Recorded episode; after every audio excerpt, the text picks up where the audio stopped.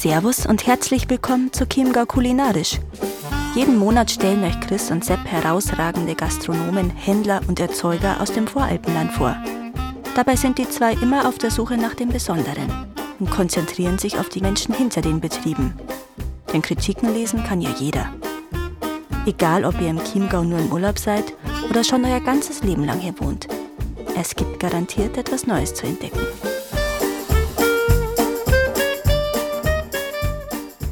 So, Servus und herzlich willkommen wieder zu Chiemgau Kulinarisch. Heute sind wir mal ganz nah am Chiemsee und zwar in Gromstedt.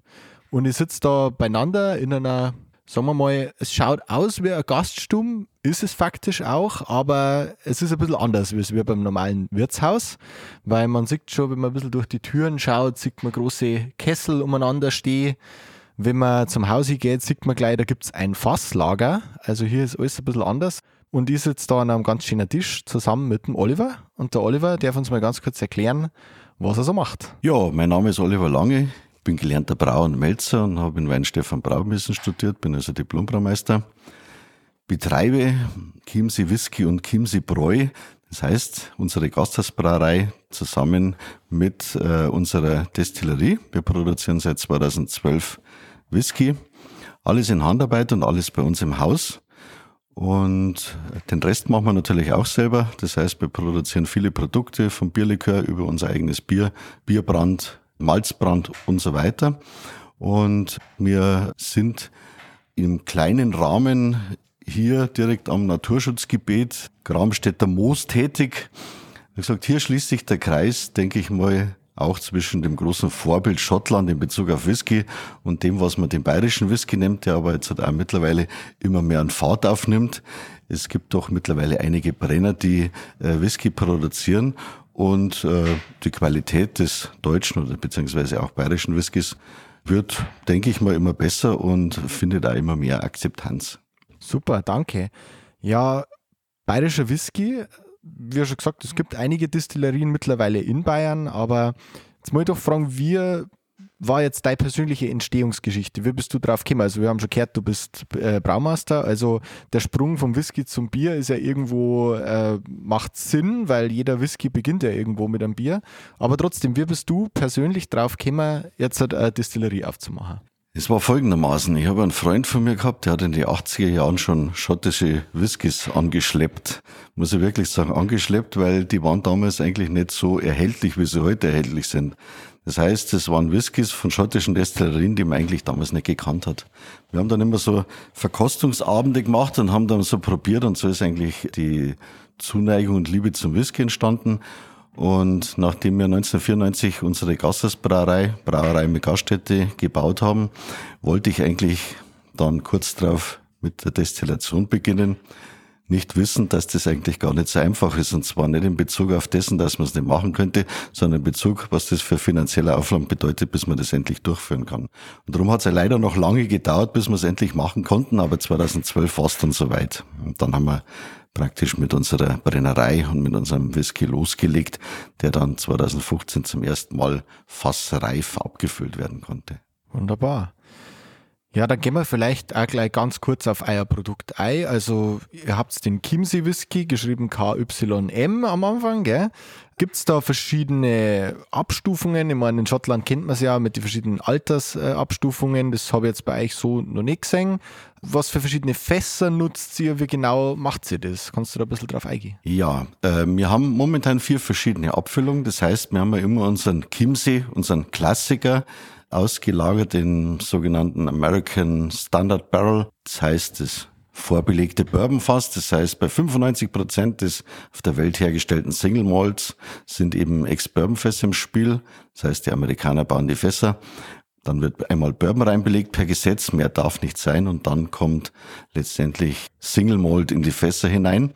Das ist bei uns auch so. Das heißt, die meisten Fässer sind Ex-Bourbon Casks und dann haben wir natürlich unsere spezielleren Dinge, die wir so ja, in Bezug auf Whisky anstellen. Das heißt Sherry Fass Finish, dann äh, Quarter Cask Finish, das sind kleinere Fässer aus Texas. Dann verwenden wir auch zum Teil Portweinfässer. Und schottische Vorbelegungen, Quartercast zum Beispiel von Lafroig, das ist äh, eine Destillerie auf der Isle of Isla, die sehr rauchigen Whisky herstellt. Das heißt, durch diese Fässer bekommt man natürlich bei uns auch noch einen Ticken Rauch in den Whisky mit rein. Und äh, so ist eigentlich das Ganze, da schließt sich zum Teil schon der Kreis wieder, aber es ist eben total interessant, weil die verschiedenen Fässer eben völlig unterschiedliche Aromen letztendlich in den Whisky hineinbringen und die Klaviatur also recht interessant ist. Super, jetzt darf mich schon gleich mal interessieren, eine Folgefrage und zwar die Fässer. Wie machst du das genau? Bestellst du die in Anführungszeichen online oder kannst du dir die anschauen, die Fässer? Wie läuft das genau ab? Es ist so, mittlerweile gibt es in Deutschland auch ausreichend verschiedene Fässer, die man äh, letztendlich ja eigentlich bestellen kann. Es ist immer so, dass man mehr oder weniger dann äh, um die Vorbelegung, also um die Destillerie, die vorher die Fässer benutzt hat, Bescheid wissen muss und dann braucht man natürlich ein merkliches Vertrauen in den Fasshändler. Es gibt mittlerweile in Deutschland drei Fasshändler, mit denen wir in Kontakt sind. Und jeder hat so seine speziellen Richtungen und äh, man bekommt also da mittlerweile, durch das, weil es in Deutschland äh, viel mehr Destillerien gibt, die Whisky herstellen, als wir noch vor ein paar Jahren, auch gute Fässer, interessante Fässer. Wir haben jetzt zum Beispiel zum ersten Mal letzt, vor eineinhalb Jahren circa Lafroig-Fässer bekommen, Jetzt sind Artback-Fässer zur Verfügung, also namhafte schottische Destillerien mit eben Vorbelegungen, wobei das Ganze natürlich sehr interessant ist. Man bekommt mittlerweile sehr gute Sherry-Fässer, was vor ein paar Jahren noch fast unmöglich war. Okay, die sind nicht billig, aber man bekommt sie wenigstens. Ist aber nicht so, dass ich das so runterbreche auf das, wie man sich so vorstellt. Ich habe einen Katalog und bestelle mir irgendwas. Das heißt, man muss immer rechtzeitig dran sein und muss die Fässer auch ordern, wenn sie zur Verfügung stehen. Und man muss ein bisschen mit den ganzen Dingen spielen, weil es kann natürlich sein, dass die Fässer irgendwann mal kurzfristig ein halbes Jahr wieder nicht mehr zur Verfügung stehen. Also man muss immer den Fokus auf, auf sein, äh, sein Fasseinkauf richten und auf sein Fassmanagement halt. Interessant, super. Jetzt da mich interessieren, der ganze Reifungsprozess. Wir haben jetzt im Vorgespräch schon kurz drüber geredet, wie das so abläuft, wie lange das, das dauert, wann äh, Fass überhaupt nur irgendwas Interessantes an den Whisky abgibt. Jetzt war meine Frage, was ist jetzt von dir die Superlative? Was, gehen wir mal erst aufs Alter ein. Was ist zum Beispiel der älteste Whisky, den du jetzt selber probiert hast? Ich selber? Ja. Der älteste Whisky ist 36 Jahre alt gewesen. Gut, dann war meine Frage, schmeckt der noch? Das ist immer abhängig von demjenigen, der das Fass auswählt. Es ist nämlich zum Beispiel, wenn man es jetzt nimmt, das sind meistens schottische Whiskys, die so alt sind, ist es so, dass natürlich im Grundsätzlichen nicht jedes Fass, das so alt ist, der Whisky, der daraus entstammt, gut schmeckt. Und es bedeutet im Umkehrschluss, die Fässer werden ausgewählt die bleiben so lange liegen und es gibt auch äh, in Schottland den Begriff des sogenannten Overaged Whiskys. Mhm. Das heißt, es ist ein Fass, das ist sehr, sehr alt, nur die Aromen, die sich drin befinden, die sind eigentlich schon zu viel. Die gehen schon ins Negative. Mhm. Solche Fässer kann man aber wunderbar zum Blenden hernehmen wenn ich also zum Vermischen mhm. mehr oder weniger. Wenn ich jetzt äh, solche Fässer nehme, dann kann ich einem Whisky, der sagen wir mal etwas jünger ist oder das weniger hat, dem kann ich dann einen wunderbaren, richtig alten Tick geben, ohne das zu viel da drin zu haben. Okay, sehr interessant. Also, du sagst, er war gut, der Whisky noch? Er war trinkbar. Der, der war gut. Aha. Das Interessante an dem Whisky war, der brauchte eine Dreiviertelstunde, um sich zu öffnen. Ah. Das heißt, der ist ins Glas geschenkt worden und der hat eine Dreiviertelstunde gebraucht, Sauerstoff gebraucht, bis er letztendlich seinen runden Geschmack entfalten konnte. Und das ist ganz interessant. Whisky braucht immer auch Luft. Mehr oder weniger Whisky kann immer atmen, ist bei uns dann auch so. Fünf, sechs, sieben, acht Minuten im Glas lassen ist immer eine tolle Option. Und bei älteren Whiskys ist es oft einmal so, dass die länger brauchen. Mhm. Interessant. Also das war der älteste, aber es war nicht der beste, sagen wir mal so, in deiner Karriere.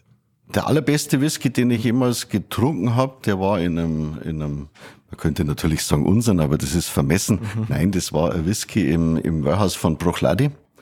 Der war aus dem Jahr 1986 oder 87. Hab's jetzt nicht mehr genau im Kopf, ich glaube 87. Der war wunderbar. Also das war Ex-Bourbon-Fass, aber er hat eine wunderbare äh, Gesamtkomposition gehabt, war wunderbar rund, also war exorbitant geschmacklich gut. Also kann man sagen, es ist nicht immer das Alter ausschlaggebend.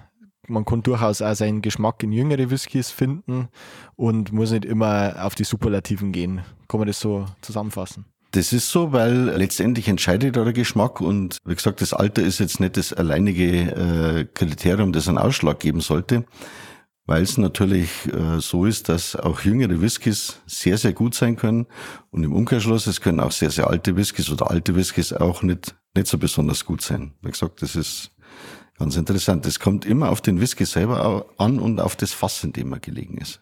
Also kann man sagen, probieren, probieren, probieren. Das ist eigentlich die einzige Option. Genau, das ist ganz, ganz wichtig. Es ist ja so, wenn man äh, zum Beispiel Fässer kauft, also ich kenne ein paar Fassbroker, die Fässer kaufen, dann nach Deutschland importieren und dann letztendlich abfüllen lassen. Die sind in Schottland, die probieren immer, das muss immer vorher probiert werden, weil wenn man so ein Fass kauft, das ist ja natürlich sehr, sehr viel Geld im Spiel, der Whisky muss schmecken und das ist nicht immer der Fall.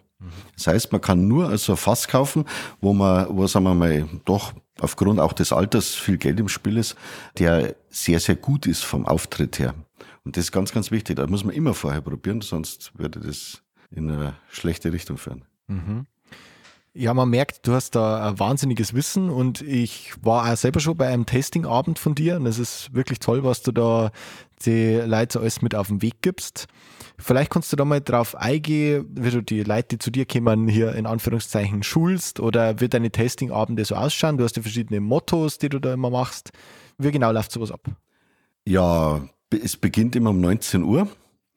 Meistens, also eigentlich fast immer am Samstag. Das erste ist natürlich Begrüßung. Man will, sich natürlich auf den Abend einstimmen. Ich muss ja dazu sagen, Testingabende zu äh, bewerkstelligen macht mir immer sehr, sehr viel Spaß, mhm. weil natürlich diejenigen, die sich für sowas entscheiden, sehr am Whisky interessiert sind und das natürlich immer ganz eine runde Sache wird. Also das ist eigentlich immer so gewesen. Und es beginnt eigentlich mit einem Abendessen.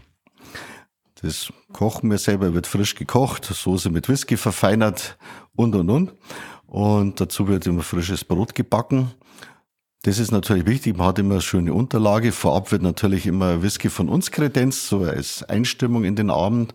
Und nachdem jeder gestärkt ist, denke mal, den Abend dann gut bewältigen kann, geht's in das Tasting rein.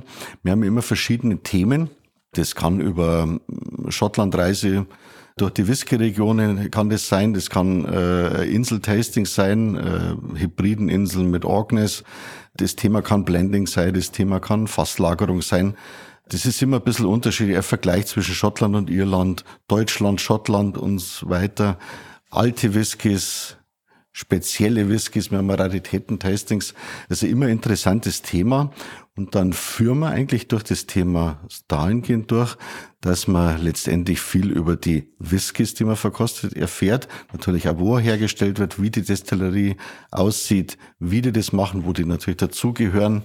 Und dann letztendlich geht's weiter eben über die Geschichte von Whisky, die wird immer mit eingebunden, wo man, weil man dann immer in Richtung der Destillerien schwenkt und das Ganze so zum Ganzen zusammenfügt. Letztendlich Sinn des Ganzen ist es, viele unterschiedliche Whiskys verkostet zu haben, um einmal die Vielfalt kennenzulernen und natürlich viel über das Thema Whisky mitzunehmen, ohne dass es langweilig wird. Also es sind immer ein paar lustige Sequenzen auch mit drin, dass es ein wenig kurzweilig bleibt. Das ist immer ganz, ganz wichtig.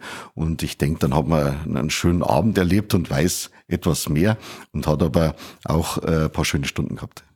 Ja, also das kann ich auf alle Fälle so bestätigen, dass dir das super gelingt. Also ich habe das toll gefunden. Ja, wie gesagt, an die Zuhörer kann es sehr empfehlen, dass man einfach mal beim Oliver so einen Tastingabend mitmacht. Anderweitig, äh, wie kann man denn an deinen Whisky kommen, wenn man Flaschen gerne hätte? Man kann entweder bei uns direkt äh, den Whisky vor Ort erwerben. Wir sind von Montag bis Samstag von 10 bis 17 Uhr da. Wir haben aber äh, verschiedene Händler auch hier in der Gegend. Also der Whisky ist denke ich mal, mittlerweile mehr präsent geworden über die letzten Jahre. Hier im Umkreis einige. Ich möchte es jetzt nicht einzeln nennen, weil ich habe Angst, dass ich einen vergessen, der werden wir dann beleidigt. Aber es gibt einige Plätze, wo man natürlich den Whisky erwerben kann.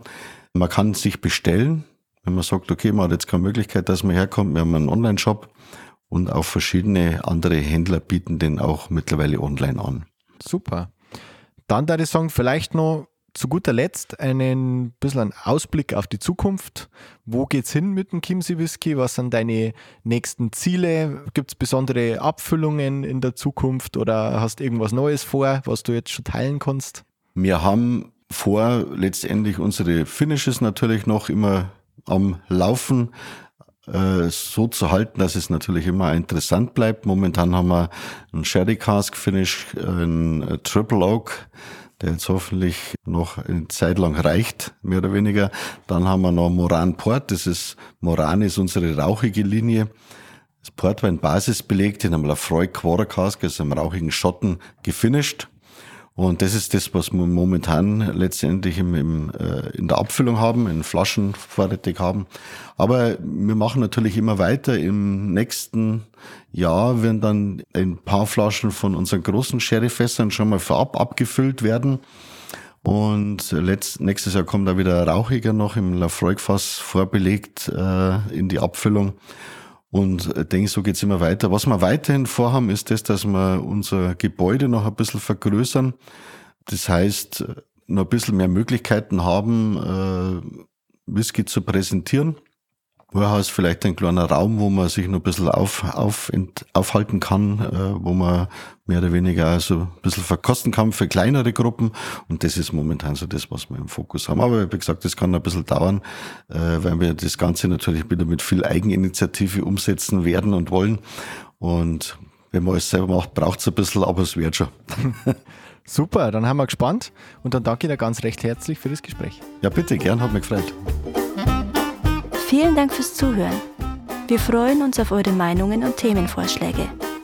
Schreibt uns diese gerne an podcast.chiemgaukulinarisch.de oder über Instagram. Bewertet uns gerne beim Podcastportal eurer Wahl und hört auch bei der nächsten Folge wieder rein.